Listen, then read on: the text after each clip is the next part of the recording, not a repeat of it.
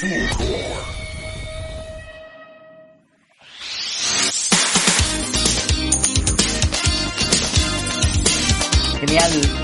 muy buenas gracias por escucharnos y escucharnos de nuevo. Bien inclusivo este capítulo. Eh, les saludo, eh, soy Dani del Anime Triunfo. Eh, estoy con Nayara y Gonza, mis nakamas. ¿Cómo están, chiques? Todo bien por acá. Muy bien, gracias. Agradecemos a Fulgor Lab por este espacio, por supuesto, y, nada, pues emocionado por los invitados que nos sacamos hoy. Eh, los voy a presentar rápidamente, son eh, Tsubame y Chirov de Watachimo. Ya habrán oído hablar de aquel medio, aquel perfil, cierto, de buenas noticias del anime donde uno se eh, culturiza harto, pues. Bueno, eh, quiero preguntarles cómo están rápidamente para que aprovechemos este ratito, ahora que somos hartos. Bueno, eh, antes que nada, muchas, muchas gracias realmente por el, por el reconocimiento. Para nosotros es, es muy loco, eh, porque al menos yo, eh, bueno, el que está hablando, ¿no? No, no nos reconocemos como un medio así masivo o algo por el estilo. Es Mm. saber que hay gente del otro lado de la cordillera, porque ustedes son de Chile, nosotros somos de Argentina, que conozcan lo que hacemos y que Mm. so- no, no sé si se informarán con lo que nosotros hacemos y demás, pero es, es muy loco y te hace dar cuenta de lo pequeño que es el mundo, ¿no? Es, es muy loco y es, es un honor, como primero que nos inviten, gracias por, por invitarnos, estamos como súper eh, emocionados de estar acá. Eh, y sí, la verdad es como, es como, ay, tipo, alguien conoce lo que hacemos. Claro. Genuinamente, es un honor. Y la verdad estamos súper bien, por suerte. ¿Ustedes qué tal están? Bien, muy bien. Gracias por, por haber decidido acompañarnos. Nosotros lo entendemos igual, hace muy poquito abrimos una convocatoria para un club de manga y también nos escribieron un par de niñas de México. Igual estábamos demasiado emocionados. como- ¡Qué emoción! sí.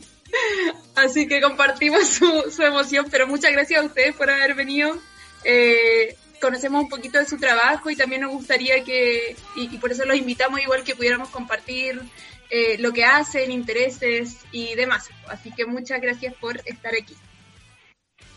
Em, bueno, para partir de hecho, eh, quizás sería bueno que, que pudieran contarnos un poquito y a las personas en verdad que nos están escuchando, eh, quiénes son, cuál es eh, su proyecto, Watachimo, eh, nos interesaría saber, no sé, un poquito de su historia, cómo parten, lo que ustedes gusten.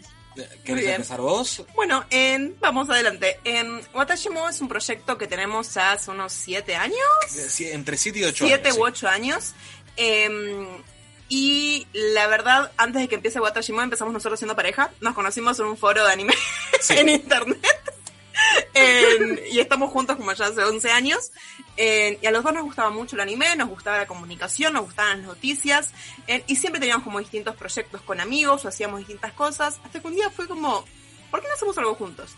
Em, y fundamos Watashimo, empezó siendo más que nada un, un grupo de Facebook eh, para compartir noticias. Y después fue creciendo, evolucionando, se hizo una página de Facebook, eh, después empezamos a estar en eventos locales acá en Argentina, eventos de anime, empezamos a hacer conducciones, después hicimos algunos juegos en vivo, hacíamos como preguntas y respuestas con el público, que era muy muy divertido, ahora está un poco todo parado por el tema del COVID.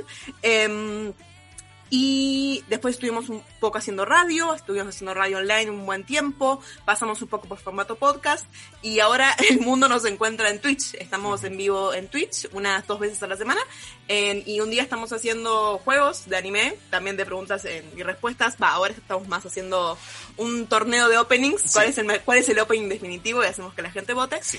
Y los miércoles tenemos nuestro programa general de anime, manga y Japón y hablamos un poco de todo, como todo, todo lo que puede ser del mundo interesante, lo charlamos y lo debatimos con el público. Claro, nosotros nos basamos más que nada. A ver, nuestro gran fuerte es Facebook, eh, eh, que la página tiene casi 175 mil seguidores. Eh, es lo que más se mantuvo en todo Mm. este tiempo. Es- desde que empezamos que estamos con Facebook, hace no tanto que abrimos el Twitter y hace no tanto que abrimos también lo que es el perfil de Instagram. Eh, y para la persona que de repente no nos conozca, lo que van a encontrar es, bueno, noticias. Nosotros hacemos una especie como de curaduría de noticias. Mm. No es que somos como los típicos sitios que suben toda la noticia que pueda llegar a ver referente al mundo del manga anime, simplemente porque eh, primero tratamos de entender un poco lo que es el, el gusto latinoamericano, ¿no? Así es. Eh, tenemos, a- tratamos de hacer eh, una mirada más, eh, más local de esta región y poder este, informarles a la gente de cosas que sabemos que le puede llegar a interesar más o menos. Eh, o sea, no es que te vas a enterar de todas las noticias, pero sí de las más importantes. Tratamos obviamente también de ser de lo más rápidos posibles. Eh, y además, bueno, en las noticias tenemos efemérides, tipo recordamos eh, cuando se estrenó alguna serie, cuando se publicó por primera vez algún manga. Aniversarios. Aniversarios, cumpleaños, la muerte de alguien, eh, o bueno, aniversarios de tragedias, como puede ser cuando pasó lo de Kyoto Animation hace el año pasado. Es como, yo creo que es como intentamos centralizar información en, de anime, intentamos estar lo más actualizados posible. y aparte también hacemos reseñas, contamos lo que estamos viendo, o a veces hacemos eh, no sé si es críticas, pero sí hacemos como reflexiones de cosas que están pasando en lo que es el ambiente. En, ustedes saben mejor que nadie lo terrible que puede ser, lo que puede ser a veces el ambiente otaku, los fanáticos del anime. Hay mucho machismo, mucho racismo, mucho fascismo y, y creo que también parte de eso es como que hablamos de eso y lo llevamos como, che, están hablando de esto o están usando esta expresión y esta expresión es discriminatoria. Cámbienla, no lo usemos. Es como, siento que es un espacio como de reflexión personal y de compartir lo que más nos gusta. Eh, eh, hemos hecho posteos desde hablando de, bueno, cuando salió Hataraku Saibou, o este, Cells at Work. Es una serie que tiene unos personajes que son las plaquetas y eh, apenas se ve la serie mucha gente empezó a sexualizar a esos personajes que son claramente personajes menores de edad. La gente. Eh, yo salí a hacer un posteo a decir, che, lo que están haciendo está mal, no pueden sexualizar este personajes eh, menores de edad y demás. O sea, encima con la edad que o sea, lamentablemente hay veces que uno está como obligado a hacer la vista gorda de, bueno, este personaje tiene 17, 18 años, 16, está sexualizado y bueno, es como, lamentablemente si no haces la vista gorda, no podrías ver prácticamente el 90% de la No puedes ver One Piece, no eh, puedes ver eh, nada. Es terrible, es algo terrible, no estamos de acuerdo con que eso pase, pero bueno, sucede. Mm. Ahora, cuando ya supera el punto de lo que es la sexualización de un, de un personaje claramente menor de edad, un infante, eh, por lo menos a nosotros, hmm. eh, a, mí es algo que, me repele totalmente, hmm. eh, y siempre tratamos de hacerle llamada de atención.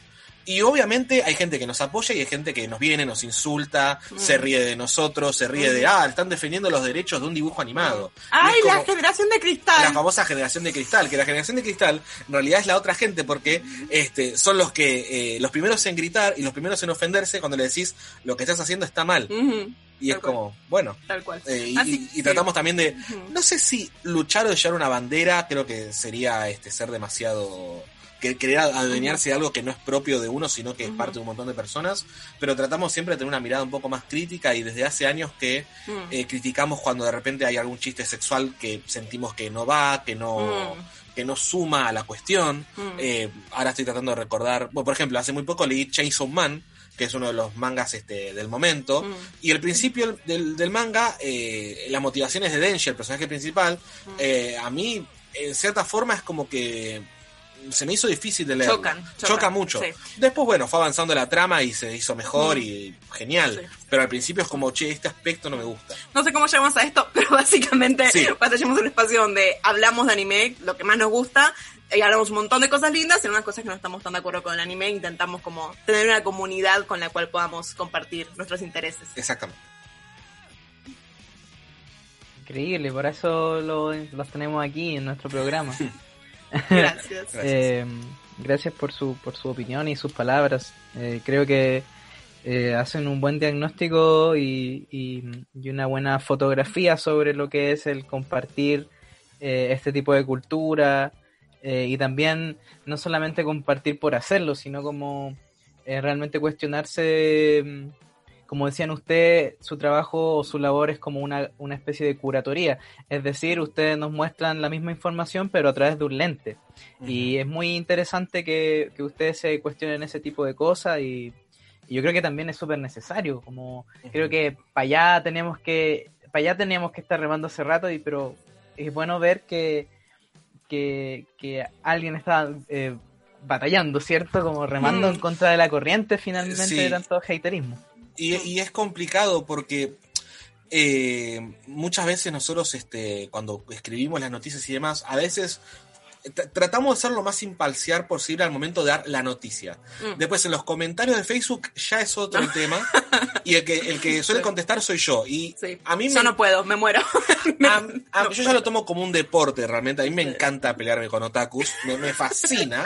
Es algo que me- es, me- tu, es hobby. es es un deporte, Sí, sí, sí, es un deporte olímpico en el cual yo tengo medalla de oro. Eh, pero me pasa mucho de que viene, viene mucha gente y me da mucha pena porque Mm. muchas veces veo que son gente, gente joven. eh, a ver, por ejemplo, eh, no sé si ustedes sabrán, pero el mangaka creador de Rurouni Kenshin es un tipo que a- Mm. hace dos años se le encontró que poseía pornografía infantil de personas reales, de nenas reales. Mm. Sí, Eh, tuvimos un capítulo de eso. Ah, tuvieron un capítulo de eso, bueno, Lo capítulo. Co- complicado, bueno, sabrán toda la historia, sabrán lo que él dijo al momento de ser arrestado, eh, que bueno, si, si alguien necesita que lo recuerde, él dijo, es que a mí me gustan las, las niñas de secundaria baja. Secundaria baja en Japón son nenas de 14, 15 años para abajo. Estamos hablando de un tipo que realmente es un depravado, es, es un, es un, bueno, no sé si la palabra es enfermo porque puede llegar a, a- a- a estigmatizar a personas, ¿no? Pero Claro. es, es una persona peligrosa realmente. Sí, ¿eh? absolutamente. Eh, y bueno, nosotros este, siempre que se cumple un aniversario o algo, volvemos a recordar el hecho porque nos parece importante que la gente sepa que eso sucedió. Y hay un montón de gente que es como, sí, que bueno que esté preso, tiene que cumplir prisión, o tipo, tiene que hacerse, hacerse justicia. Y después montón de otras personas que lo defienden como, ay, no, no es tan grave, ay, no. En Japón es re común, como, Sí. ay, no, bueno. Y es como, por muchas cosas muy pequeñas nos damos cuenta que vamos un poco en contra de la corriente con el mundo del anime, ustedes también, entonces creo que lo entenderán eh, como nosotros. Y es muy difícil cuando eh, es algo que te gusta tanto, lo disfrutas tanto, Sí. y tiene muchas cosas por destacar, y hay muchas cosas criticables, eh, incluso Mm. cuando hacemos cosas pequeñas, por ejemplo, hace poco pasó que estábamos en un stream y estamos hablando de inclusivo, estamos diciendo eh, chiques, eh, no se me ocurre otra palabra inclusiva ahora, pero usábamos lenguaje inclusivo, eh, y alguien se fue del stream nada más porque yo había dicho chiques. Y es como, ah, ok. Después nosotros somos la generación de cristal, pero es como, hay, hay, hay mucho de eso que, en, que, que, hay, que, hay, que hay que hacer algo, la verdad, y hay que hablar y, y con, con el, quizás quizás al principio lo sabíamos, pero no era tan obvio, pero creo que ahora es como mucho más en abierto y tenemos menos paciencia y somos muy directos con lo que nos molesta. Por ejemplo, hace, hace muy poco, justamente en mi cuenta de Twitter, alguien reflotó un tweet que había hecho yo, donde criticaba a Meliodas, el personaje de Nanatsu no Taisai, porque me parece un personaje terrible, en donde lo primero que conocemos del personaje es que eh, toca los senos, no, no sé, no sé qué palabras puedo usar, así que voy a tratar de ser lo más correcto posible, pero toca los pechos de lo que después se descubre que en realidad es la novia, como, como si eso fuera un justificativo de estar manoseando a una chica cuando eh, no solamente que se muestra que, la está- que no le gusta lo que está pasando, sino que lo hace cuando está dormida, o sea, Sí, es- consentimiento, es como, Claro. es, es un poco terrible. y bueno, alguien reflotó ese tweet y como que se quiso reír de, ah, mirá, este, este tipo este, cancela a este personaje. Y es como, sí, sí, y lo sigo cancelando, y, y Mm. lo sigo diciendo y lo sigo sosteniendo. Me Mm. parece terrible que en pleno 2020 siguen existiendo personajes, sobre todo principales, como Mm. Meliodas Nanatsu no Taisai. Es, pero, terrible. Yo no fui capaz de ver esa serie. no, no, no, No yo tampoco. Yo vi el, vi el primer episodio Y adiós. Y fue como. Es más, creo que no lo terminé. Fue como. Vi el primer episodio y dije. Esto no, No. es lo mío No. y no voy a sacar absolutamente nada bueno de esto, así que automáticamente di un paso al costado. Sí. Y sobre todo es difícil porque es el personaje principal, porque por ejemplo, en Boku no Hero tenemos a Mineta. Ay, por favor, Watashimo campaña contra Mineta. Y- como... Hicimos, hicimos, un, hicimos un posteo hablando sobre Mineta, criticándolo, y un montón de- a, mí lo que me impresiona es que viene un montón de gente y dice, esto es humor y vos no puedes decir con qué cosa reírte y con qué cosa sí reírte. Y es como, capaz sí puedo Capaz sí. hacerlo, capaz sí puedo Quizás el hacerlo. humor lastima un montón de personas. Claro. Quizás a través del humor estás estigmatizando un montón de cosas. Es como en las propagandas políticas más, más terribles del mundo que generaron todo lo que fue en, en- en la cultura, digamos, no es cultura, es el antisemitismo. Empezó con un cómic y empezó siendo algo gracioso. Es como, ay, no, bueno, pero es animación. Es un dibujo, no, no importa, si el mensaje es de odio, el mensaje es de odio y punto, si el mensaje es de intolerancia, si el mensaje es de, de degradar a otra persona, eh, no, no lo vales, ni, ni aunque sea anime, ni aunque sea un libro, En- ni que sea cualquier cosa. en, en ningún aspecto y también vemos que es una comunidad nosotros como tenemos mucha llegada, sobre todo a gente de México, somos una página de Argentina, pero que la gran mayoría de nuestro público es un Mm. público mexicano. Así es. Que igual se condice, ¿por qué? Porque México es uno de los países de, de Latinoamérica con mayor cantidad de habitantes. Sabemos que la, eh, la comunidad otaku en México es una de las más grandes de toda Latinoamérica. Creo que solamente superada tal vez por, por la brasilera en cantidad Ajá. de personas. O sea, la brasilera es, es mucha gente, la otaku, mucha, mucha gente. México también. De hecho, ustedes en Chile creo que tienen todavía más gente que acá en Argentina. Mm. Eh, eh, la comunidad eh, otaku en Chile es muy, muy Mm. grande realmente. Y hay mucho también de este insulto de, no, vos callate que sos chileno, no, vos callate que sos argentino, no, vos callate que sos peruano. Lleno Es de como, eso. Lleno. ¿qué, qué tiene que ver la procedencia de una persona eh, como para agarrarnos su valor, ¿no? Como un insulto. Es como. Por eso, hay un montón de cosas este, que está plagado este ambiente, eh, que por momentos es un ambiente genial, es un ambiente en donde yo la pude conocer a ella, que bueno, se, se enamoró de mi vida, estoy hace casi dos años de- en pareja y soy el hombre más feliz del mundo. He conocido Baby. a todos mis amigos, eh, a todas mis amigas, eh, tenemos un montón de gente que nos ve cuando hacemos los programas en vivo, tanto los lunes como los miércoles, y es gente que yo los leo y tienen valores parecidos Mm. a los nuestros y, y- y eso me llena de orgullo y me pone contento. Que tampoco es que nos tiene que ver si soy una persona con los mismos valores. Puede pasar que no los tenga, mm. y está todo bien. De hecho, siempre pasa que hay algún tipo de debate en nuestros programas, cuando no están orientados para nada que ver para eso, pero siempre sale siempre algún debate sobre la posición de la mujer en el anime, o este hacer chistes con, con el echi, o con, o con el cuerpo femenino y demás. Eh, y hace muy poco pasó que una persona dijo, es que para mí se puede hacer humor con cualquier cosa. Uf, una hora de programa debatiendo por qué no se puede usar humor con Claro, cualquier cosa. como, no sé si se puede hacer realmente humor con cualquier cosa. Y, No, y- y nosotros como, como comunicadores o como co- creadores de contenido nos parece importante recalcarlo y decir, tal vez deberíamos Mm. pensar más de una vez lo que estamos diciendo. Sí. eh, y- hay, hay una responsabilidad, hay una Claro. responsabilidad. eh, y aunque yo estoy segura que si nosotros no habláramos de esto y nos subiríamos un montón de olas de cosas nefastas, Mm. solamente habría más gente, porque lo vemos, o sea, vemos otros portales, vemos otros sitios de noticias que suben cosas completamente como cuestionables. Sí. eh, y es como, Por ejemplo, dar un ejemplo. Sí. Sería muy fácil para nosotros subirnos a la ola de. eh, hace muy poco salió una serie que era Usaki-chan, una cosa así, ya ni me acuerdo el nombre, que era un personaje que levantó mucha polémica Mm. porque era, un- era una chica eh, de baja estatura, con ojos muy grandes y con el pecho muy prominente, ¿no? se llama tipo completamente irreal, claramente sexualizado, ¿no? Era tipo, yo, ah, bueno. yo no quiero hablar de irreal porque puede haber cuerpos mujeres que sean así y está Mm. perfecto. No hay problema. El, el problema es el enfoque que tenía la serie sobre el personaje. Mm. Claramente sexualización a- por donde lo quieras ver. eh, y se había hecho muy popular la serie. Y hubiera sido muy fácil para nosotros subirnos a esa ola, hablar de esa serie, hacer memes con esa serie, hacer comentarios. Mm. Y no va con nuestra eh, decisión editorial y siempre decimos dar un paso Mm. al costado y no enfocarnos sobre eso. Mm. Y es, es muy fácil ver crecer páginas relacionadas al manga anime Japón cuando están Haciendo chistes de Loli, Echi. Sí, eh, te, te paso el código de este hentai, ja, y es como, Sí. estamos grandes ya para Sí, eso sí, y... sí. Creo no. que es eso, creo que estamos grandes. Claro, está- estamos grandes y cascarrabias nosotros ya. No, pero es verdad eso que comentan, porque sucede que se tiende a se tiende a, a normalizar mucho, eh, por ejemplo, la cómo se representa el cuerpo de las mujeres dentro del anime y la, y la otra vez nosotros leímos un manga que se llamaba 20th Century Boys de Naoki Urasawa, que no sé si lo has leído. Hermoso Sí, sí, sí, justo, manga. justo estuvimos recomendándolo la semana pasada la Eh, pero eh, un manga Claro. Precioso, precioso. Sí. El Y manga de de lo- los prisioneros. y estábamos conversando porque le- hicimos un club de lectura para leerlo. Entonces lo comentamos todos los tomos y en una la Nai eh, comentó que, que los cuerpos de las mujeres eran cuerpos normales, po. No era el típico cuerpo de, del anime de mujer como con los pechos grandes, con el poto Sí. grande y, y- y como que en verdad creo que nadie se había dado cuenta, solo la Nai. Es que, es que eso, a ver, eh, yo hay que entender muchas veces la posición que, que nos toca a cuando somos hombres. Mm. Por ejemplo, acá somos tres hombres y dos mujeres. Y creo que las mujeres también Va, vinieron... perdón, perdón, quizás estamos Eh, como, eh, estamos, perdón, si, Ven- está- si estamos, le- les asignamos género, perdón. Claro, sí, mil disculpas si de repente así, así no es género que no corresponde. Sí, perdón. Eh, Corríjanos si estamos diciendo mal pronombre. Sí, sí, sí, es un error de nuestra parte, Mm. pido mil disculpas, pero bueno, confío en que no me equivoqué. En caso de no haberme equivocado, sigo.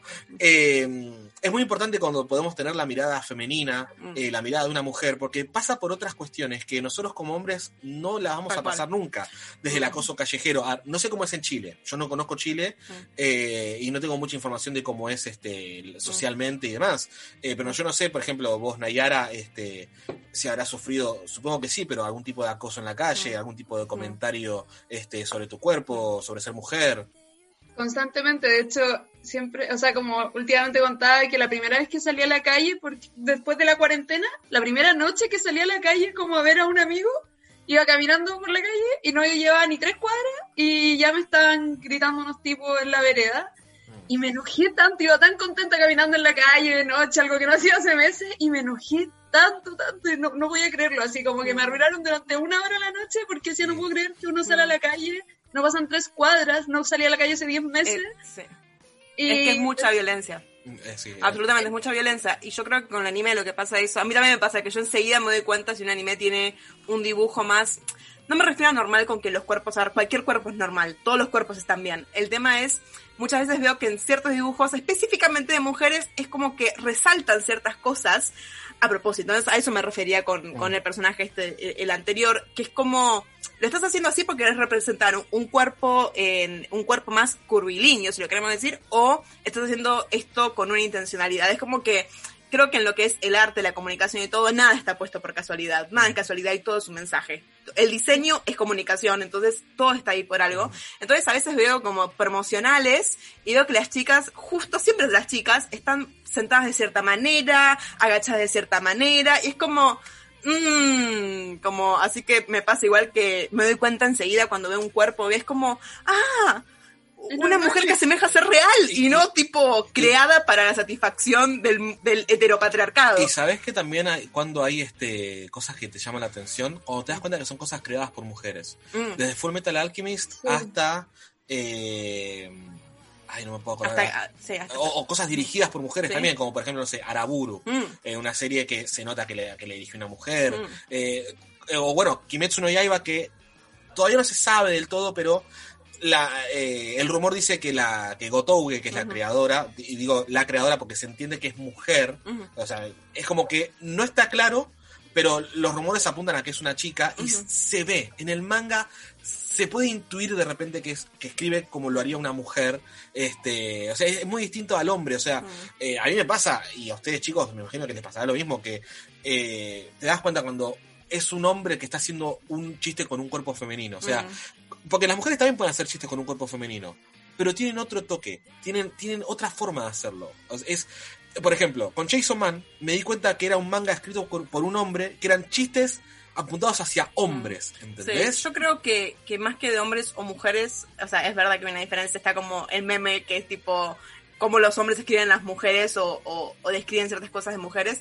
Eh, yo creo que más que de hombres o mujeres es una cuestión de, de, de la empatía y, y pensar cómo actuaría una mujer. Muchas veces en manga Mm. y en anime veo que de repente hay, está tan, estereo- este, tan estereotipado el rol de la mujer. Sí. Eh, y es tipo tan adecuada para lo que quieren vender que es como ah, entonces siento que, eh, que quizás no sé si todas las mujeres escritoras son así pero hay una diferencia porque lo ven desde otro punto de Eh, vista eh, es, obviamente es un tema de probabilidades. A ver, eh, 20th Century Boys es un Mm. manga creado por un hombre, Mm. que es increíble, encima el manga es, es- es excelente, y, y a menos que yo recuerde mal, de hecho, creo que hay desnudos en el manga, ahora no me acuerdo porque leí Mm. hace un tiempo, hay desnudos, pero no son sexuales. no tiene ese esa sexualización Claro. de, de, de vender ¿viste? es como, Es como- ah un cuerpo desnudo wow es lo más común del mundo un cuerpo femenino o un cuerpo cual sea que puede estar desnudo y no la, y la desnudez no tiene que ser necesariamente algo sexual. ¿Sí? O sea, porque, porque los cuerpos son cuerpos y punto, y podés- podemos ver el pecho de un hombre, el pecho de una mujer, y debería causarnos exactamente lo mismo. Pero bueno, hay un montón de peso social de por qué eso no sucede, ¿no? Pero yo creo que al, al punto que iba es que podés encontrar obviamente hombres y mujeres que sean la contraparte de lo que estamos diciendo, pero es un tema de probabilidades. para mí es muy normal encontrar obras creadas por hombres que tengan cierto tipo de chistes y obras creadas por mujeres que tengan cierto tipo de chistes. Hay excepciones, obviamente que las hay, y bueno, es importante también recalcar cuando eso pasa. A mí me, me pasó que cuando vi Yakusoku no Neverland, no sé si la vieron, Sí, Sí. eh, también me llamó la atención porque la protagonista es una mujer y no sé, como una, o sea, yo creo que el anime igual es, y a propósito también de lo que hablaban de los, al comienzo, como de por qué a ustedes les gusta esto, cuáles son los intereses de América Latina, yo creo que el anime igual es un espacio de educación. Sí. eh, muy importante, como para niñas, niñas, los dibujos en general, pero el anime además tiene, tiene entre sus gracias que yo encuentro no tiene mucho contenido. Y la mayoría de los animes no nos entregan eh, protagonistas que tengan como el mismo valor y las mismas capacidades que los hombres. Entonces, aparte de estar estereotipada, uno en verdad anda buscando como mujeres bacanes, pues, ¿cachai? Entonces, de hecho, con mis amigos siempre nos repartimos a los personajes, por ejemplo, de los animes, y a mí me dicen siempre personajes hombres, y me da risa porque pienso, obvio, porque no encuentran como mujeres Claro. bacanes, pues, ¿cachai? Exactamente. Ah, eres Gon, como, ah, eres, no sé, y cuando salió Emma, me dijeron, ah, eres Emma, y yo dije como, primera vez, ¿cachai? Como en la vida. Sí. como, Es que, sobre todo en, en las series que son eh, calificadas como con el.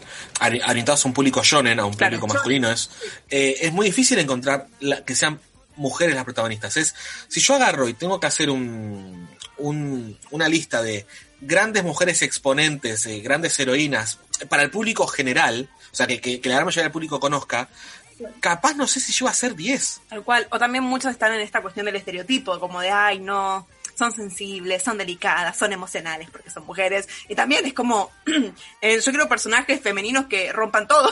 como, en- es, en- en- es verdad, es verdad. Y no, sobre todo en la demografía shonen, es verdad que como que a veces vemos como acompañantes o sidekicks femeninas, pero es verdad, Emma para mí es un ejemplo excelente de, de- de una, una niña como muy completa y, y muy bien escrita. Sí, Excelente personaje, excelente serie también. Solamente superé ese año porque, bueno, e- existió Kimetsu no Yaiba y es como, bueno, es realmente, Kimetsu no Yaiba es, es- es algo.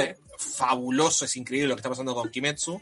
Eh, pero bueno, Kimetsu también es algo, por ejemplo, que a mí me gusta destacar, es que los personajes mujeres en Kimetsu son súper fuertes eh, y no van por un tema de- sentimental, o sea, o el típico tipo, la típica sentimentali- sentimentalización que puede tener una mujer, tienen otro tipo de aspectos. Y tenemos un personaje mujer que tiene un escote. ¿sí? Que, que- que tiene un cuerpo eh, seductor, por así decirlo, por- para ponerle alguna palabra, Claro. pero que no necesariamente es lo que nos termina importando del personaje. No está ahí simplemente para, ah, eh, es seductora y punto.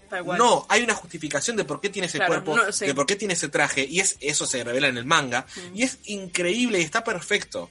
Mm. O sea, no, no que haya un personaje que sea mujer u hombre con un cuerpo que se entiende socialmente como más atractivo, más Mm. seductor, no es algo negativo. El tema es, ¿qué hacemos con ese ¿Cómo cuerpo? lo usan?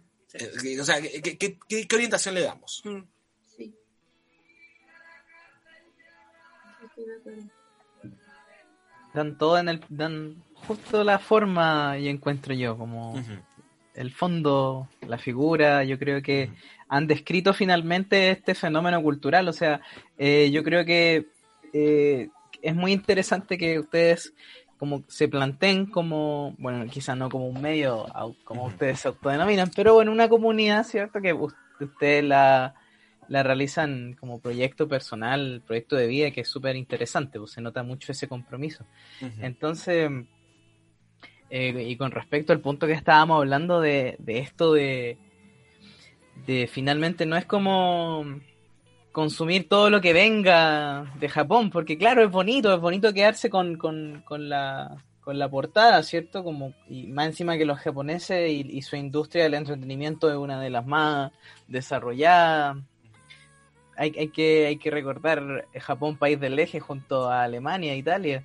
Eh, hay, hay que recordar eh, un, un país que igual tenía una bola imperialista. Para mí Mm. siempre voy a defender esta idea, esta, esta pretesis, hipótesis de que el- los japoneses eh, finalmente su, en- lo que se esforzaron después en conquistar eh, la, la cultura, el simbolismo, eh, otro tipo de, de cosas po, que por ejemplo nos hacen sentir orgullo de un ejército como en Shingeki no Kyojin, de un ejército que ni siquiera existe, y se- sentirte patriota, Sasage yo, y después tenía esa misma gente que le anda tirando mierda a mapa y, y como, como si no hubieran personas que trabajan detrás, como si no, Sí. no esa imagen de industria, ¿cierto? Esa imagen de, del contexto de producción, ¿cierto? El contexto del autor, por ejemplo, en el, en el caso de, de Watsuki, el creador de Samurai X, como lo vimos, y también al mismo tiempo como lo mencionan esto de cierta, cierta nube, cierto misterio que eh, rodea a las autoras, eh,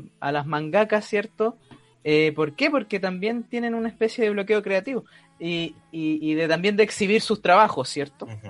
Entonces, con respecto a eso, eh, hay una hay un autore que, que no está confirmado aún, que es eh, Furudate Haruichi, que es creador o creadora de Haikyuu. Haikyuu. Sí, Y, y bueno, eh, por lo menos me gustaría aquí para tener un, un lado sin spoilers, si es que han visto hasta el anime, hasta el capítulo que salió el viernes anterior, que fue el último de la, del To The Top. Estamos ¿Qué les hasta el. Sí. Con, respecto a Haikyuu, de lo que es la serie de anime, nos quedamos en el capítulo, lo- tengo ahora anotado, porque tengo un anime planet en donde, sí. o sea, soy, soy un- bastante organizado al momento de ver series de anime, no con otros aspectos de mi vida tal vez, pero con las series de anime soy bastante organizado Sí. y trato de ir viendo, Sí. bueno, en qué capítulo Sí. me quedé y demás. No estamos al día con No. la última temporada de Haikyuu, vimos como bastante, pero es una, es una obra que nos encanta, Sí. me fascina. Eh, y antes de como de pasar a, a lo de Haikyuu, me encanta el, el- la, la filosofía y esta tesis o esta pretesis sobre, eh, sobre de qué lado estuvo Japón en la Segunda Guerra Mundial. Nosotros es algo que lo hablamos mucho. Nos encanta Japón. Fuimos a Japón y volveríamos todas las veces de nuestra vida. Nos Mm. encanta la cultura japonesa, pero reconocemos y criticamos todo lo que está mal de esa cultura.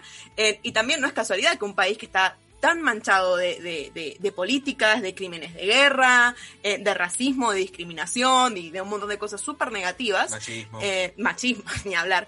Eh, es muy interesante que tenga una industria de entretenimiento tan poderosa como es el soft power. Es como en Japón, tipo, tenés iconos de, la, de, de Japón como, ah, estuvieron en el lado incorrecto de la Segunda Guerra Mundial, eh, y después Hello Kitty. Entonces es como muy interesante lo contradictorio que es Japón, la la, dicotomía del país. dicotomía que, propia que del puede país. pasar lo mismo con Corea del Sur.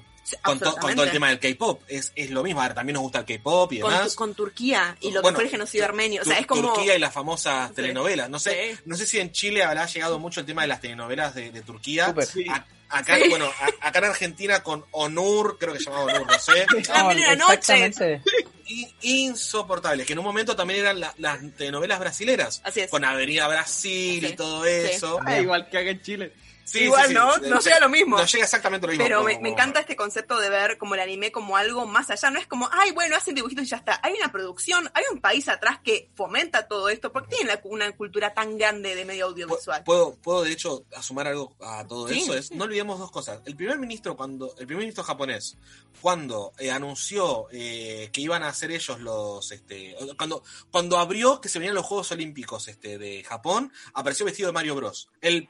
Primer ministro japonés. Ya está. Te está hablando de la potencia del entretenimiento en- del país. Y después, varios personajes de anime como Goku, como Pikachu. Naruto, como Pikachu, como otro montón de personajes, eh, pasaban a ser eh, la cara visible ante el mundo de eh, la promoción de los Juegos Olímpicos. Es. Japón no es tonto, sabe que tiene un montón de problemas internos. A ver, hasta hace no mucho, tener pornografía infantil eh, de personas reales en Japón era algo que no estaba penado por la ley. No, tal cual. O sea, hasta hace no mucho, hasta hace no muchos años. Y es terrible. Eh, ah, nosotros estuvimos en Japón y no, no sé si ustedes estuvieron, ¿alguno, alguno de ustedes estuvo, tuvo la, la posibilidad de haber viajado? No. No. A ver, cuando vayan allá, porque yo estoy seguro que en algún momento van a ir, se- háganlo porque les va a encantar. eh, los lugares de pornografía se dividen en edificios. Cada piso que vos subís es un piso con una temática más fuerte que la anterior. El primer piso puede ser algo más vainilla, algo más normal, de lo- de algo más cotidiano. El segundo piso puede llegar a tener sadomasoquismo. Y el tercer piso y el cuarto. Y Claro, y llega va. un punto en donde llegas a, a una parte en donde el material que vos puedes conseguir son niñas, porque no hay otra, otra forma de definirlo como niñas, que están en trajes de baño, que están siempre en una bañera como bañándose y haciendo poses sugerentes. No están desnudas, Sí. no llegan a y no se vende como pornografía, se vende como si fuese un catálogo de trajes de baño infantil. El tema Claro. es, ¿qué hombre de 40, 50 años eh, quiere comprar un catálogo de traje de baño de niñas Sí. si es que no tiene una niña? Igual Claro. también sería Y- raro, es como... y menos sabiendo de cómo están promocionando esos trajes de baño. Tal cual, poses Es- sugerentes y todo. Es como, eh, es, es complicado y como que, que nos guste el anime y la cultura japonesa y todo lleva un montón de amor y cosas que nos gustan y un montón de cosas que criticamos. Yo lo que aprendí hace muchos años y que también, a ver, yo también estuve del lado de... No, no fui toda mi vida de esta manera. Yo también fui adolescente y de repente tenía una mirada súper machista de la vida, tenía el típico comentario de, ah, pero son solamente dibujitos, ¿qué importa? es Y con el tiempo fui, yo lo tomo como una maduración, como Una una, evolución personal, una deconstrucción. Sí. Hoy tengo una... A ver, a mí me pasa, veo, veo mis recuerdos de Facebook de hace 4 o 5 años y me quiero matar, me quiero morir, pero bueno, es parte también de- de- de- del ser humano propio. Mm. Eh, creo que es importante de entender de que a nosotros nos encanta esto. No porque nos guste podemos dejar de criticar esto. Por ejemplo. One Piece. A mí me encanta One Piece. Soy fanático de One Piece. Hay eh, los cuerpos de las mujeres están tan sexualizados por momentos y hay tanta sexualización que, que es terrible. Pero hay que tratar de poder hacer la diferencia y ver. eh, Yo a veces lo que hago con las series es lo pongo en una balanza. Es, bueno, en esta serie, ¿encontré Echi? ¿Encontré fanservice? Mm. Bueno, sí, no. Bueno, genial. Encontré.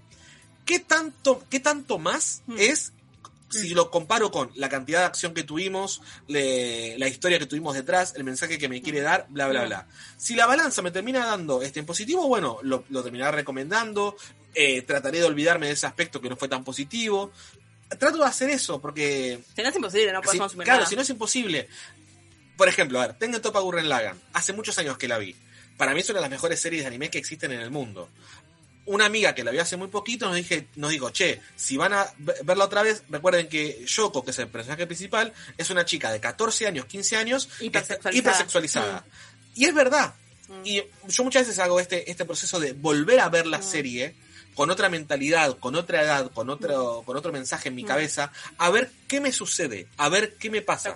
Y muchas, muchas series las termino dejando en su, en su puesto porque me sigue pareciendo genial. Mm. Y otras fueron, fue cambiando. Por Sí. ejemplo, yo cuando apenas empecé a leer Berserk, dije, ah, esto es genial, esto es increíble, qué, qué bien Berserk, qué, qué, qué maduro, qué, qué, qué sé yo. Y el otro día caí en esto de, si la escena más importante de tu manga es una violación, o sea, Algo, hay un mensaje, es como... hay que cuestionarse algo ahí. Sí. O sea, eh, porque todo el mundo que habla de Berserk, ah, el, eh, ¿cómo era? Eh, eh, no, no, la, la- la luna roja, no sé, el Sí, el eclipse eclipse. rojo, ni me acuerdo ahora. Y, to- y lo que pasa ahí es, es netamente una violación. mm, más explícita, ¿no? Es sumamente explícita, sumamente gráfica. Una violación enfrente de un personaje que, que- están violando a la mujer que ama. El personaje encima pierde un brazo. Re spoiler no, lo que estoy contando, ¿eh? pero No, bueno. pero sí. este, lo, lamento si es así. Eh, no sabemos hacer spoiler, pero bueno, se me está saliendo. Y, y es como. Cuando viene alguien y dice, no, no, porque Berserk merece una nueva adaptación anime que Sí, como- justicia. Es como, sí, muy lindo Berserk en los fondos, cómo dibuja Miura, muy lindo. La trama me parece Sí. un asco. Sí. O sea, porque eso, de hecho, el manga empieza y al personaje te cuentan que cuando es chico lo están por violar. Sí. Sí, es terrible. O sea, es terrible. Es Es, terrible. como, ¿es, es realmente necesario? ¿Podemos de repente reflejar el, el- el dolor del personaje o, o- o problema del personaje sin la necesidad de esa, de esa, de esa escena? Sí, no, bueno, discutámoslo, ¿entendés? Por ejemplo, con Go- Goblin Slayer. Cuando salió Goblin Slayer, en el primer capítulo hay una violación. Y es como. Como- Mucha gente decía, no, lo hace para poder reflejar que los, que los, eh, que los goblins son este seres del mal y, es- y esto que lo otro es. Claro. Pero no, no se podía hacer suficientemente Sí, no hay bien como eso. cierto sensacionalismo y cierto morbo que es como vamos a ponerlo porque es Etsy, como hablar de esto y mostrar Oh. esto, como, ah, me parece que hay como, puedes hablar de ciertos temas con altura. O como pasa en Sao. Sao, yo dejé de ver Mm, Sao hace mucho tiempo, Online. pero en todas las temporadas siempre hay una escena de, de- de violación o cercano a eso. Mm. En todas las series de Sao. Dicho por amigos que eh, confío en su opinión, que Mm. ven la serie y que me lo cuentan, y es como. No sé cómo llegamos a Sword Art Online si vamos a hablar de Haikyuu, pero sí, Sí, Haikyuu, perdón. per- nos recontra debíamos. Perdón. Pido mil disculpas. Eh, decíamos, no, no, eh, no estamos al día con Haikyuu. Nos falta poquito igual. No nos molesta igual si de repente hay algo que, que pase en ese último episodio que nos quieras contar y que debatamos sobre eso. Sí, así que, obvio. Porque igual lo vamos a ver y nos encanta. Sí, es sí. como, vi No hay- muy spoileada y lo amo igual. Sí, así que, ¿qué No, es lo que pasa en el último capítulo? Que, para, para poder tener el debate. No, no es, no es eh, algo particular sobre el, el último episodio, es sobre eh, abrir la pregunta de estar viendo el anime o estar leyendo el manga eh, y preguntarse realmente pues si fue, como dijeron ustedes, si esto es escrito por una mujer, si esto es escrito por un hombre. A mí, Mira, ahora que eh, ustedes lo dicen, a mí me da claro. mucha impresión que una mujer En el- quien escribe Haikyuu. En el caso, en el caso de, de Haikyuu, eh, como es un anime de deportes y demás, es medio difícil poder determinar ese tipo de cosas de asumir un género o asumir este a, a la persona que lo escribe, porque tal vez no, no deja tanto espacio para ciertos mensajes o ciertas construcciones que sí puede haber en otro tipo de series. Claro. Eh, sí creo que Haikyuu, primero vemos solamente la serie anime, de hecho cuando quise empezar a leer el manga, raro, pero no me llamó tanto la atención el diseño de personajes como sí me pasó en la serie. Claro, te gustó más el O sea, diseño de personaje. lo comparé, rarísimo, no me suele pasar, pero lo comparé y dije, en este caso me voy a quedar con la serie de anime, qui- quiero verlo animado.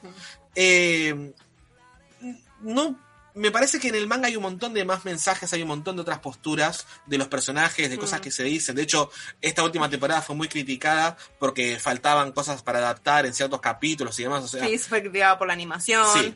Pero en general yo creo que, o sea, Haikyuu, como dijimos, tipo, vimos el anime, yo no leí el manga, vimos el anime hasta... eh, nos faltan poquitos episodios para Sí. estar al día.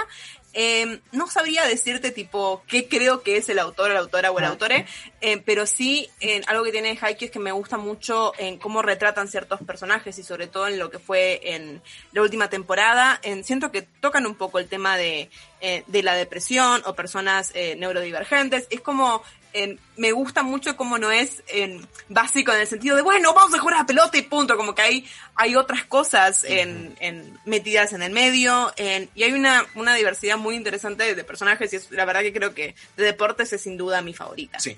Mm. Mm. Me pareció interesante lo que plantearon de Berserk, porque a mí me gusta mucho. Eh, y claro, o sea, como que no... Es verdad que, que el, el, el punto de todo ese momento es, es la violación, pues como, como que se construye todo un escenario para escenificar eh, ese acto. Sí. Y claro, es, es bastante perturbador, por decirlo así. Como que también dicen que ese que Kentaro Miura es, es fanático de los juegos de Idol, donde uno De cree- Sí, Idol Master, sí, sí, es sí, verdad. el famoso chico. Nunca supe si es eh, verdad o no. Como que ahí uno dice como hay aquí hay algo extraño, hay algo raro. Pero A ver.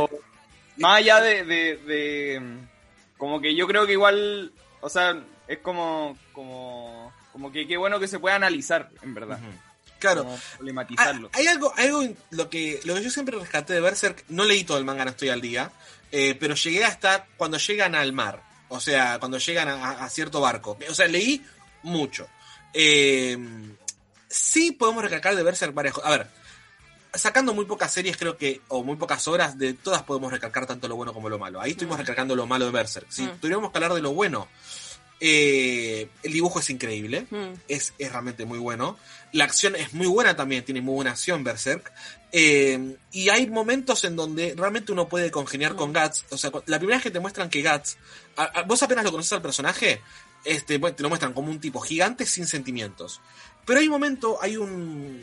Hay una escena eh, que no tiene diálogo, que es solamente la imagen de la cara de Guts, en donde eh, te lo muestran al tipo triste, que el tipo está sufriendo, pero que parece una, una expresión de tristeza casi como la de un niño. Mm. O sea, que, que, que ahí empezás a pensar de, pero ¿qué edad tiene Guts? Porque Claro. es, es realmente una, una expresión de, de- de dolor interno, como cuando a un nene, no sé, se le cae un helado. Sí. O sea, es, es, es como... Tragedia. Es una, eh, pero lo ves y es como que podés sentir como se le parte el corazón al personaje en una viñeta. Sí, a, a mí me parece que todo lo que es cuestionable de cualquier obra, no solo del manga o del anime, es como es un reflejo de lo sociocultural.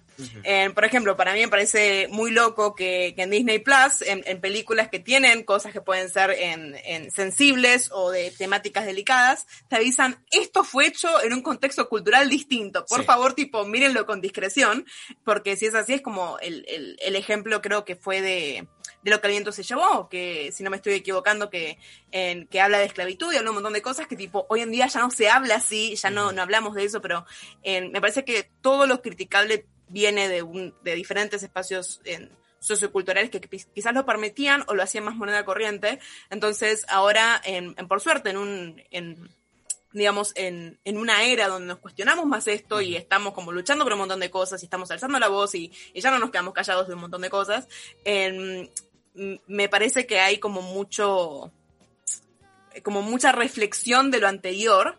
En- y bueno, es lamentablemente es, es mucho trabajo. Es, es como empiezo una serie y me está gustando y es como, ay, Echi, ¿por qué? Eh, pero bueno, después digo, ay, bueno, ¿en qué año se estrenó? Y si se estrenó ahora, ¿por qué esto es moneda corriente? Porque también hay una cuestión que hay una barrera cultural entre lo que es en la cultura japonesa y la cultura latinoamericana, que por más que me encante y sepa un montón de Japón, lo que sea, hay una barrera cultural porque no nací en Japón, no me crié en Japón y no soy japonesa, Claro. y voy a ver las cosas con mi mirada latina. Y, y está bien que así sea. Mm. Muchas veces leo comentarios de, ah, un latino criticando gustos japoneses. Y es como, ¿qué tiene que ver? tiene que ver? O sea, tengo, tengo que haber, tengo que haber nacido en Japón de repente para poder decir que algo me gusta o no me gusta. Es como, ¿qué Mm. estás diciendo? Claro. Algo que, que quisiera, eh, que justo me hizo acordar con, con lo que estabas hablando, es un ejemplo de una serie que, si no tuviera Echi, sería excelente, que es Shokugeki no Soma. Mm. No Soma es una serie, para, el que, para la persona que no lo vio, es una serie de eh, el mejor estilo Masterchef, Sí. pero Sí. eh, los personajes cuando están comiendo algo eh, tienen una especie de orgasmo y es hipersexualizado. Yo vi hasta la temporada número 2 de Shokugeki no Soma, más o menos.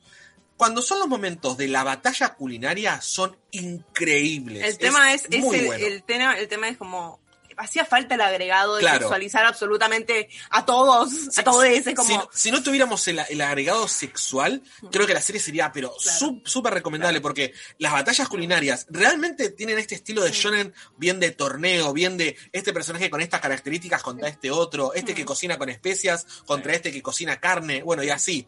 Y ojalá no tuviera el echi que tiene igual Yo fanservice creo que que lo más molesto de, de Lechi y de cuando usan todo sexualizado es la banalización del sexo, porque el sexo es algo re interesante para, para ver cómo se retrata en obras, cómo se trata culturalmente, para cada cultura, cómo se define el sexo, el, erotismo, lo que sea. Y es como a veces frustrante en el anime ver que lo, lo, lo degradan a simplemente un tipo de cuerpo o un tipo de gemido, un tipo de reacción. Es como, es mucho más profundo que eso. O también pensar que el sexo es algo tan, tan no bueno, porque- algo tan hasta tabú, ¿viste? Claro, es lo más normal ¿eh? del mundo, es Es como como- todo, todo el mundo tiene sexo. Sor- o sea, sorpresa, si naciste como sos resultado de relaciones sexuales. Claro, o sea, eh, eh, Pero eso quizás tiene mucho que ver con lo mismo que estábamos hablando de Japón, como la manera en que los japoneses viven su sexualidad y la manera en que se relacionan entre ellos. Yo no he ido a Japón, pero lo que he leído y entiendo son Ujú. re tímidos con esas cosas, pues como y como que en general además son son justamente son cosas que tienen muy re- como reprimidas yo siento porque no son temas que no toquen de hecho tienen Mm. caleta de formas de alabar por ejemplo la sexualidad eh, a través de otras creaciones culturales que no sean propiamente eh, como sexo explícito verdad Como- Exacto. y el anime yo creo que es un poco parte de eso también pues, eh, como muchas otras cosas que muestran más en general ¿Mm? Igual quería agregar algo con respecto a eso, de que no sé si han visto un, un reality que se llama Terrace House. Sí, sí. Nos sí. gusta más Ainori, que es similar, pero hemos visto Terrace. Ay, no, Ah, hay otro que se llama Ainori, que es Sí, parecido no, a. Terrace House. No lo es, conozco. es así, es así, es- ese te va a encantar. Oh, En Net- a ver, en- por lo menos en Netflix Argentina está, eh, no sé si tenemos el mismo catálogo, ojalá que sí. Ainori Love Wagon. Es un programa que existía en los 80, que llegó eh, a, a pasarse, o sea, transcurrió en Latinoamérica en un momento. Es así.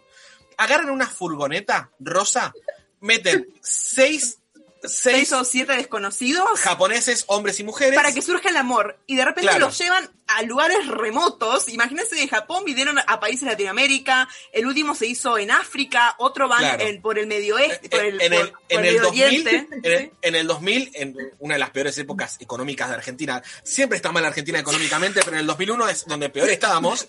En el 2001 el, el- el programa se hizo, se hizo por acá y eh, lo que vos vas a poder encontrar en Netflix es las temporadas este que empezó a hacer Netflix y que una transcurre, como ella decía, en África y la otra transcurre en el sudeste asiático, o sea, en los países más pobres. Es un viaje en donde se juntan desconocidos para encontrar el amor y son viajes austeros, o sea, le dan la plata justa para vivir en países que Claro. encima son pobres. Y hay un choque cultural terrible, porque son japoneses quizás que viven en Tokio, que viven tipo tranquilos por ahí, Sí. y de repente están en un camión con, un- con una, en una furgoneta con un montón de desconocidos y descubren países, descubren sus culturas, van a hacer cosas tradicionales, en- y tiene este sentido de Terrace House, de ves personas relacionándose. Sí. Eh, perdón, te interrumpimos si vas a hablar de Terrace House, pero sí, lo Sí, vimos, sí, sí, lo sí. vimos como- junto con Ainori, que te va a encantar. ¿Qué, qué ibas a decir de Terrace House? que, que en Terrace House eh, se mostraba toda esta eh, todo este periodo de, de que se conocían antes de que se dieran el primer beso, etcétera, etcétera. Pero una vez que ya ocurría eso eh, y que todos sabían de que había una pareja, como que iban y le preguntaban directamente, oye, tú y ustedes tuvieron sexo, y le decían sí, y como que en eso queda como el diálogo era mu- muy extraño, como que acá Sí. en Chile como que no, no sé, uno le pregunta a un amigo así como, oye, ¿y qué pasó? No sé, pero tampoco se anda preguntando uno eso, pero allá era como en la mesa, estaban comiendo un sushi y así como, ay, tuvieron sexo. Sí, tuvimos sexo. Como confirmo. Era como súper raro. Era muy incómoda. Es que Japón tiene. A ver, uno dice Japón tiene como si uno fuera japonés Claro. o, o hubiera estudiado japonismo o algo por pero, el estilo. pero de lo que de lo que conocemos y lo que Sí. nos gusta, yo creo que a la mayoría de las personas que les gusta el anime como tienen un cierto interés por la cultura. Lo que tiene Japón es que tiene una dicotomía muy grande porque de repente tenés gente súper tímida y de repente después se descubre que agarran a un viejito porque tenía 700 bombachas o ropa interior Mm. de mujeres Mm. escondidas en su casa. Es como, es muy raro y no sé cómo será en Chile, acá en Argentina. ¿Existe el vagón de la mujer en el subte acá en Argentina? No, ¿No? no, lo, lo querían hacer y Claro. pero no lo hicieron. No, no sé si en Chile estará, pero en Japón, en las formaciones de, de trenes y de subtes, eh, hay De un vagón, digamos. de metro, eh, hay un vagón eh, que es exclusivo para las mujeres para que entren en cierto horario. Por ejemplo, por decir algo, de 8 de la noche a 9 de la noche, Mm. en ese vagón solamente puede haber Claro, mujeres. por la cuestión del, del acoso. aco- sufren claro, del acoso sexual hacia las mujeres, que, eh, a ver, estos típicos eh, videos este porno en donde es una mujer que está siendo acosada eh, Cuando estás yendo al trabajo, está yendo al trabajo y de repente está en el subte, está en el colectivo, está en el metro, está Mm. en donde sea y de repente le empiezan a rodear un montón de hombres y empiezan a, bueno, a tener... es horrible, eh, bueno, es horrible. su- su- Súper fetichista. Es algo como que lamentablemente sucede. Mm. eh, y si yo les, les pudiera recomendar algo, eh, no sé si conocen este Japatonic.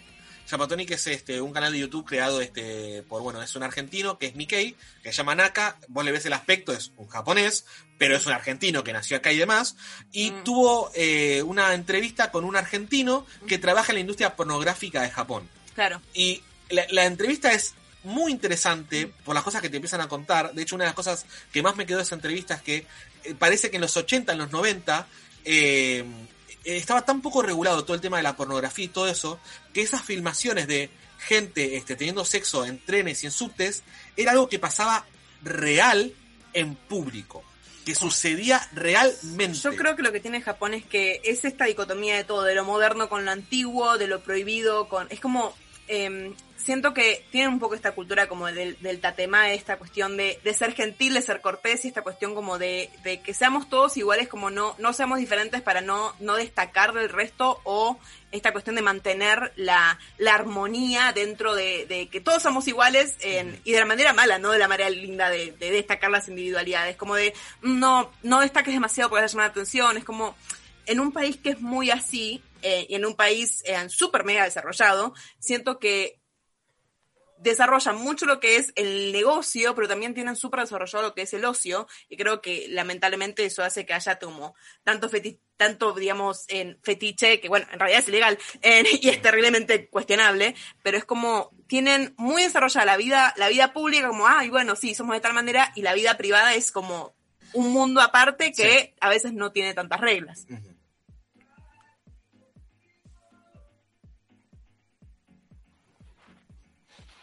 Nos quedamos sin palabras. Nosotros- Es un tema raro. Es- También nos pasa que muchas veces es- nosotros hablamos mucho, como, Sí. como podrán ver, Perdón. y, y- y- y no quer- y queremos obviamente darles el espacio a ustedes para que puedan preguntar lo que quieran o plantear el debate que quieran, eh, pero si de repente estamos hablando un montón no paramos, le pedimos disculpas, pero Perdón. no nos damos cuenta. Si Yo se- creo que es la costumbre de los vivos. Es como que Claro. estamos muchas veces en vivo en la semana y son cuatro horas, así que estamos acostumbrados a llenar cuatro horas. Claro, o sea, sí, Cuatro, los tres- lunes y miércoles son entre 3 y tres y 4 cuatro horas horas. Sin, sin interrupción y estamos, o sea, nosotros por ejemplo no tenemos productores, eh, es todo hecho por nosotros y yo soy conductor, soy sonidista, soy productor, me- eh, leo los comentarios, o sea, es todo nosotros dos y nadie más. Sí, sí, sí. Es- es- es Somos una- una banda de dos personas, una Sí, orquesta de dos somos personas. una orquesta de dos personas. Una pregunta, ¿a qué se dedican además de, de llevar adelante este proyecto tan. Mm. interesante? Bueno, eh, yo en estos momentos estoy desempleado eh, por decisión propia. Eh, hasta hace no muy poquito yo trabajaba igual en marketing digital. Trabajaba para una empresa, bueno, que hacíamos todo lo que era la parte publicitaria eh, de Facebook, Instagram, Twitter, o sea, conozco todo lo que es ese ambiente. Eh, por distintas problemáticas que tuve a nivel personal, de demasiado estrés, tuve que dar un paso al costado allá por, por octubre de este año y desde octubre que estoy sin trabajo, pero parece que dentro de poco existe la posibilidad de, ojalá, Ojalá. de, de, de repente por empezar Ojalá. a trabajar de otra cosa. Ojalá. ¿Y Suame? En- yo trabajo en la televisión, en un canal infantil. No sé si lo puedo decir o no, yo creo que sí. Sí, sí. En- trabajo en Cartoon Network. eh, Ah, Y ese es como mi, mi trabajo ya de hace cinco años, en la parte, digamos, de programación, contenido. Eh, entonces es como que los dibujitos son literalmente mi vida. Es como que de día dibujito, dibujito animado de Estados Unidos y, y de noche tipo dibujito animado de Japón. Así que es como que estoy rodeada todo el tiempo de animación a toda hora, todo Sí. el tiempo, afortunadamente. Oye, Suave, qué interesante que trabajes como de día en monitos animados de Sí. Estados Unidos.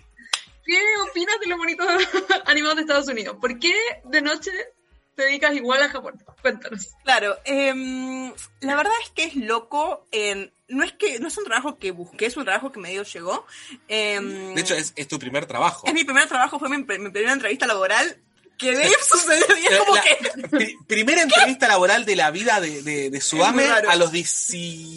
¿Qué edad tenías? 21. A los 21 A los años, 21. primera entrevista laboral, es como... No sé qué pasó, no sé qué pasó. Hola, yo hago esto, hago Watashimo. Ay, qué lindo. Bueno, vení, pasá, quédate acá. Fue así. Es que encima yo me presenté, o sea, em, yo terminé el secundario, o sea, me cambié un montón de secundarios, hice medio que lo que pude. Em, empecé a estudiar nutrición por alguna razón que desconozco, porque pensé que iba a ser médica y después dije, no, voy a ser nutricionista. Y después me di cuenta que no, que lo mío era la comunicación y que toda la vida me gustaba la comunicación, toda la vida me, me había gustado el entretenimiento, la música, la animación, el como era mi mundo. Entonces empecé a estudiar comunicación y encontré este trabajo medio de casualidad.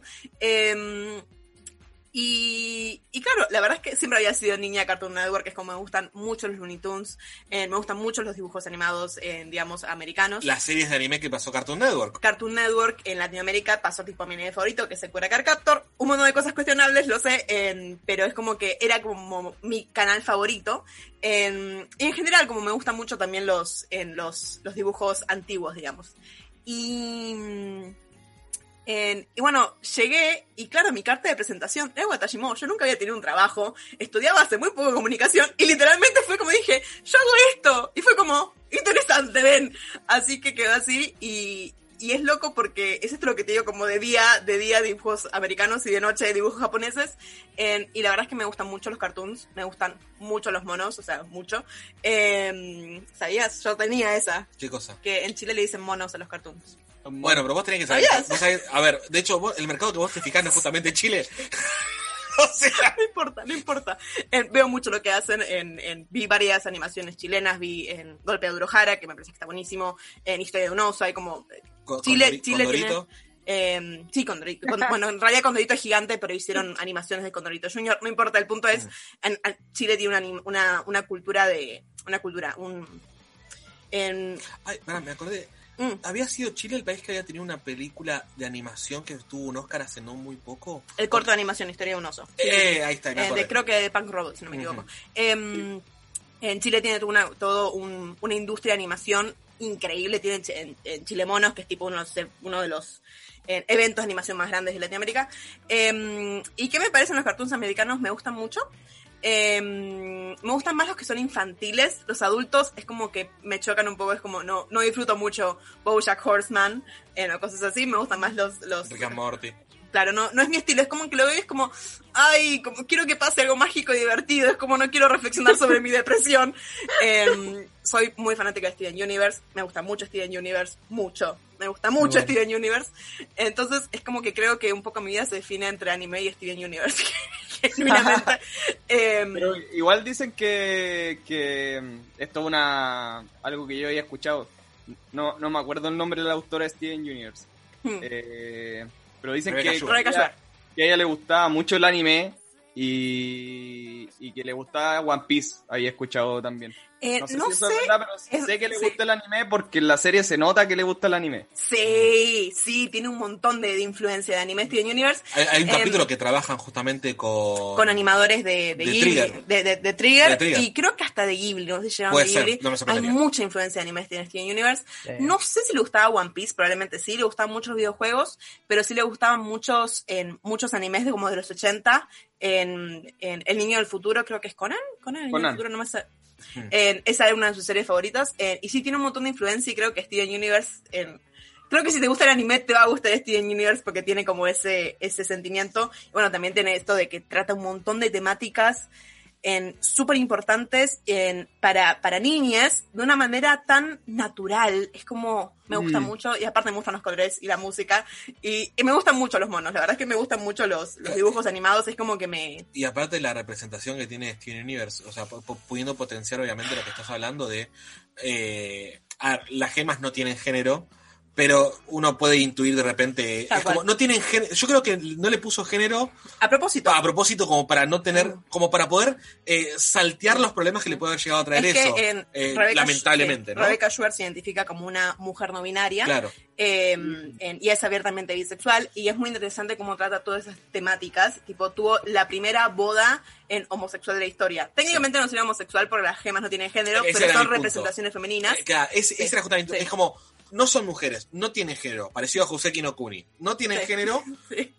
pero podés intuir de repente que son mujeres y Claro, historia cerrado. claro. Y, y- y está genial. Claro. Y, y bueno, y después todos los otros mensajes que también tiene Steven Universe, Sí. eh, referidos a la comunidad LGBT, eh, que está, que es necesario. Hermoso, es necesario. necesario. Claro, a la, a la necesario. familia también. Mm.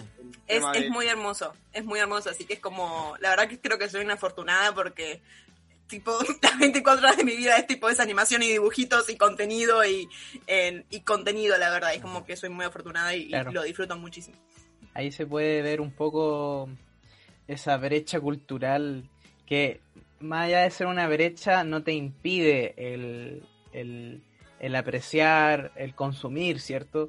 Eh, en el fondo monos, series, anime y también por otro lado se ve eh, estas diferencias culturales en las que esta, esta autora se declara no binaria, eh, eh, en la influencia y, y en el fondo los simbolismos que quieres darle se ven en el, en el dibujo, se ven claramente, se pueden Mm. expresar. No así en esto, en el anime, es cierto que tiene que ser muchas veces como, como, de- eh, como para callado, sino como con un camuflaje, que siempre el, el- nuestro Mm. personaje le cuesta abrirse emocionalmente. Por otro lado, solamente piensa en algo, entonces Sí, eh, ahí, cambia, ahí, ahí, ahí cambia completamente la situación y no sé, pues podríamos decir que en Occidente esa eh, eh, también tengo otra teoría de que al final eh, es muy como Byung-Chul Han de que uno pasa a ser como el producto, esa, esa filosofía de, de este coreano. Em, lo tuve que leer para la facultad hace muy poco, para la universidad, así que lo tengo, claro, de- lo tengo grabado. Exactamente, entonces como eh, y para ir eh, para ir concretando cierto y acompañando esta reflexión que ha que ha sido bastante buena, creo que, que, han rescatado muy buenos puntos eh, en este capítulo y en este episodio. Y, y claro uno puede ver esa re- realidad representada en los monos en, en, en Avatar por ejemplo eh, la leyenda de Aang Hermosa. em, sí, sí, sí, gran serie. en, en Steven Universe, como dijeron ustedes. Y, y claro, que bueno que hayan salido varios autores, hayan salido varias varios eh, animes también. Y, y qué bueno que pudimos llegar a un, a, un, a un lugar, a un espacio donde nos sintamos cómodos de opinar ese tipo de cosas. Eh, muy, muy interesante el punto que, que dijeron de Berserk, como eh, yo tampoco estoy tan familiarizado, familiarizado con eh, Berserk como Nai y Gonza, pero también mi primer approach, mi primera impresión cuando empecé a leer eh, Berserk fue claro, fue como esto, esto más visceral, ¿cierto? Esto más género seinen, de, de, de tener Mm. altura de miras, como se dice. Y, y claro, es súper interesante eh, y es muy paradigma de esta época que estamos viviendo, de empezar a preguntarse por lo que consumimos, de empezar a preguntarse por lo que vemos. Así que nada, estoy muy contento de que nos hayan dado un ratito para, para conversar con nosotros y nada, la última palabra la tienen ustedes para que nos comenten dónde los podemos escuchar, eh, dónde ¿Cómo se llama su gato? su material. O gata. El gato. Uy, sushi. Ah, Me, sushi. me asu- me- me asu- me asusté que apareció en el medio del, del- del- de la cámara. Dije, ¿qué hace ahí? Siempre, Sí, el medio. no, pero estaba parado ahí. Aparte, sí, la, luz nueva lo, lo refleja como, ¿qué hace como, ese. Bueno, es sushi, es sushi. eh, ¿Están haciendo un programa o qué hacen? ¿Viste? No, no, me asusté. A- a- bueno, antes que nada, eh, primero eh, agradecerles este, por, por el espacio. Realmente, eh, nosotros tenemos tal vez el problema, y es un error nuestro, de no conocer tantos creadores de contenidos este, latinoamericanos referentes al manga, anime, Japón. Mm. Eh, nos falta conocer mucha gente eh, y saber que hay gente que, como ustedes, eh, que son tres personas que veo que piensan eh, bastante parecido a nosotros, nos, nos pone muy, muy es felices. muy, es muy refrescante, así que primero gracias por el espacio en, en- y como decían, como la importancia de que se hablen de estas cosas Mm. y de crear lugares seguros para hablar de estas cosas, que quizás mm, no, no lo teníamos, es como yo antes quizás hablaba de anime o de cualquier cosa y no estaba como hablando de mi sexualidad y de repente ahora tengo una comunidad que se habla de eso y, y- y somos libres de hacerlo y podemos cuestionarnos un montón de cosas. O, por ejemplo, muchas veces ha pasado en programas que hemos terminado hablando de depresión, por ejemplo. Mm, salud mental. Salud mental, eh, porque bueno, ella es Mm. una persona que, que, toma medicación Mm. y demás, eh, po- y, y poder eh, mostrar ese lado más humano también, porque muchas veces yo consumo mucho youtuber este español, por ejemplo, o sea, me gusta el Rubius, me gusta Auron, o sea, me, me- me gusta ese tipo de contenido. Sí, me divierte. medio, medio de todo. Claro, consumo medio de todo, pero Mm. muchas veces cuando, eh, cuando veo este creadores de contenidos este de en general, cuando- sobre todo cuando son muy grandes, nunca está este espacio de hablar de, de algo realmente Claro. serio. O como el lado humano, ¿no? El de lo más humano, ¿no? Y nosotros Mm. siempre, a ver, somos un proyecto pequeño, Mm. Eh, que tenemos mucho por crecer, pero yo no creo que en el futuro de repente cambiemos este el día que tengamos mucho, mucha Mm. gente, mucha más gente que nos vea, no creo que cambiemos la postura porque eh, nosotros también queremos crecer de esa manera. Tal cual. Eh, Tal cual. para nosotros eh, hemos, hemos de repente estado haciendo un programa hablando de, de cualquier otra cosa y salió el tema de, de- de la depresión, de la medicación y demás, y tal vez le, le dedicamos media hora entera Mm. y la gente lo termina agradeciendo porque empiezan a aparecer comentarios de a mí me pasa lo mismo, yo Mm. también tomo medicación, Sí. yo también tengo depresión. Sí, este, o yo- qué bueno que puedo hablar de esto acá. Es Claro. como, eh, realmente es refrescante, gracias por invitarnos. Es como muy lindo ver otros proyectos que también llevan esta bandera, porque es como, eh, muchas veces sería como más fácil quedarse callado y es como, no, no vamos a hablar de estas cosas, porque eh, todo lo personal es político y cuando uno habla de lo personal y de lo humano y de lo político, a veces sale mucho, muchas personas como en contra y muchas Sí. también a favor. Así que primero, gracias por la invitación, creo que fue una charla súper interesante. No Sí. puedo creer que pasamos tanto tiempo, para mí pasaron 10 minutos. Sí. Em, y, y después, si, si están del otro lado, si, si quieren ver más de, más de lo que hacemos, nos pueden encontrar en todas las redes sociales como Watashimo. En- estamos en Twitter, estamos en Facebook, estamos en Instagram, estamos en Twitch, estamos en vivo y próximamente en YouTube. Sí, en enero, en enero tenemos planificado empezar a estar en YouTube. Eh, les puedo dar una pequeña premisa. ¿Puedo? ¿Puedo? ¿Estoy, estoy permitido? Eh, nues- nuestra idea para, para lo que es YouTube, vamos a empezar eh, abriendo eh, con videos eh, hablando sobre escándalos en el mundo del anime. Por ejemplo, el primer video va a ser sobre Yamakan, que es un director de anime eh, muy polémico que tiene entre 8 o 9 polémicas que hemos hecho el video de distintas cosas que él fue haciendo en la industria Mm. o relacionado que eh, uno no puede creer que una persona haya hecho ese tipo de cosas. Eh, ¿Cómo te equivocas tanto? Claro, hicimos ya, igual hay un programa en Twitch que hicimos sobre eso. La gente que nos ve en Twitch es como contenido que ya conoce, Mm. pero lo está, está Reversionado. apuntado- es- claro, está apuntado más a personas que no vieron nunca nuestros nuestros programas. Eh, bueno, como bien dijo Suame, Facebook, Instagram, Twitter, próximamente en YouTube. Eh, y bueno, eh, en Twitch nos pueden encontrar como Watashimo. Nuestro fuerte, lo que más nos interesa que, que pueda consumir la gente después es nuestro programa de, de Twitch. Lunes y miércoles, desde las 10 de la noche en adelante, horario de Argentina, que casualmente ahora es el mismo que. Chile, pero después ustedes cambian el horario porque cambian el horario cuando es invierno, cuando es verano. Nosotros acá ya no hacemos lo eso. dejamos de hacer hace un Muy montón de años, lamentablemente. Eh, pero igual, cada flyer o cada imagen promocional de nuestros programas Tiene las, todas las banderas. tiene la de- bandera de todos los países como para que puedan saber en qué horario estamos. Eh, en Twitch tienen ya más de 27 programas eh, que hemos hecho de distintas, todo relacionado a manga, anime, Japón, pero tenemos uno que son recomendaciones de cosas que están en Netflix Mm. que no son anime y que son japonesas. Ahí está, por ejemplo, que recomendamos Terrace House, que recomendamos a Inori, eh, recomendamos hay uno que es un, un reality show este que se llama Real Love, que es un, es un reality show donde todas las personas son japoneses que van y todas tienen un secreto que no quieren contar. Y poco a poco lo van contando. terrible. Y tenés desde, desde una persona que eh, debe plata hasta una persona que trabaja en la industria pornográfica, hasta otra persona que le gusta vestirse de mujer y es un hombre. O sea, eh, o sea son, son como secretos muy, muy profundos, ¿no? Mm. Eh, y se van revelando mientras vas viendo la... Hablamos, hablamos un poco de todo, la verdad, así que si quieren ver el contenido son más, más que Sí, bienvenidos. es, es, es realmente muy variado. Vamos desde un programa en donde hablamos de escándalos en el mundo del anime, hablamos de recomendaciones de, de distintos géneros del anime, hablamos de películas, hablamos de cosas de Japón. Por ejemplo, hay un programa que hicimos este, sobre los Girukiaras, que es un programa que hiciste vos que es genial. Las mascotas Eh, japonesas claro, de que todo. hablamos, que hablamos de las mascotas japonesas, de eh, de dónde salen, cuáles Mm. existen, de las más raras, que hay un campeonato mundial que el año pasado fue el último porque hubo un escándalo. Eh, Sí, hablamos de todo, de, la de verdad. todo. Y hay un especial de Halloween que Shiro está disfrazado de momia. Sí. Lo quieren ver, yo creo que es, es arte. Sí, yo creo sí. que es lo más artístico que he hecho en la vida, envolverlo con papel higiénico para que parezca una sí, sí, sí, momia. sí, sí. Y, y- y nosotros encima no, no nos dedicamos a lo que es terror, porque realmente nos da mucho miedo. Yo no consumo terror, no consumo películas de terror porque literalmente las veo con, la, con las orejas tapadas, con los ojos cerrados y gritando la la la la la la la, porque O sea, no- no, no podrían leer un manga de Junjito.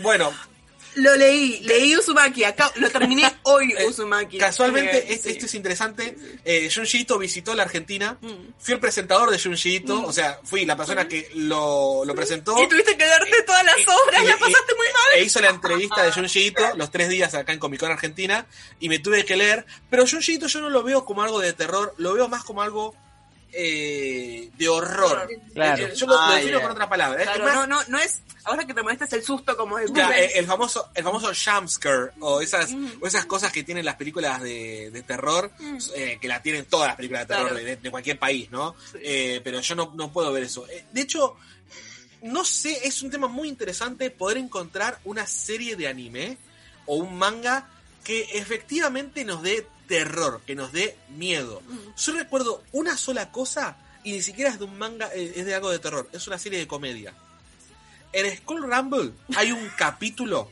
en donde Rumble. se apaga la pantalla y de repente aparece una, una cara, este, como, viste, una, una, una muñeca Kokeshi. Sí. Dura medio segundo esa escena. Me cagué encima.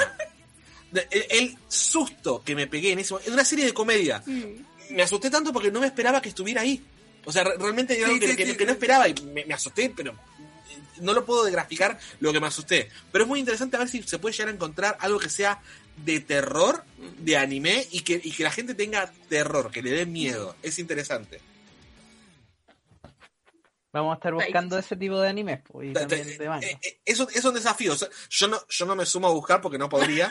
eh, pero, Se los vamos a mandar. Sí, sí, mándenlo, no lo voy a ver, pero mándenlo, este, por- porque es interesante que, a ver, a ver si realmente podemos encontrar algo. Si de repente el mayor exponente, a ver, creo que a todos nos pasa que pensamos en algo de terror, algo de miedo, y lo primero que decimos es Junjito. Hmm. Eso es, Es que sí, es es, el normal. maestro. Es, es el maestro del horror. Y aparte, la dicotomía, porque yo Junjiito lo tuve al lado y es una persona tan tranquila. Es un amor. Es, es un japonés. ah, yo, yo soy muy bajito, ¿no? Pero es un japonés que mide unos sesenta y pico, ahí todo sentadito, todo flaquito, Todo todo, suave, todo sí, gentil. bueno, yo hago esto de terror y esto que el otro, y tengo dos gatitos, y después ves los mangas y decís, señor. ¿qué le pasa por el cerebro a este caballero? Pero bueno, eh, es, es muy, muy interesante. Qué, qué buena, qué bacán que tuvieron la oportunidad de, de poder verlo y Sí. estar junto a él y entrevistarlo. Eh, Sí, sí.